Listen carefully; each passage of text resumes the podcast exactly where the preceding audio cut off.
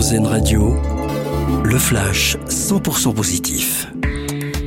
Bonjour à tous, elle gravit le Kilimandjaro pour oublier le temps d'un instant son cancer. Sandrine, cette girondine de 54 ans, a réussi à atteindre ce week-end le plus haut sommet de l'Afrique, à savoir plus de 5800 mètres.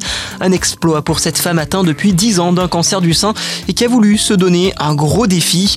Article à retrouver sur notre site erzen.fr. C'est un véritable pas en avant. Elisabeth Borne annonce le remboursement par la sécurité sociale des protections périodiques réutilisables.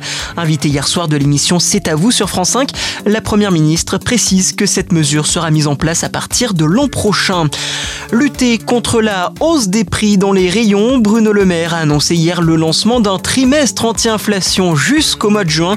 Le ministre de l'économie a précisé qu'un accord a été trouvé avec les supermarchés qui se sont engagés à proposer les prix les plus bas possibles sur certains produits du quotidien.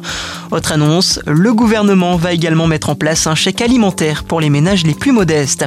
Et puis, c'est un nouveau record pour Kylian Mbappé. Le footballeur devient le premier Français à atteindre les 100 millions d'abonnés sur Instagram. Le désormais meilleur buteur de l'histoire du PSG se place à la 36e place des personnalités les plus suivies sur le réseau social.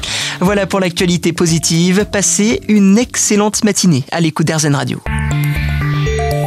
C'était votre flash info 100% positif sur RZN Radio.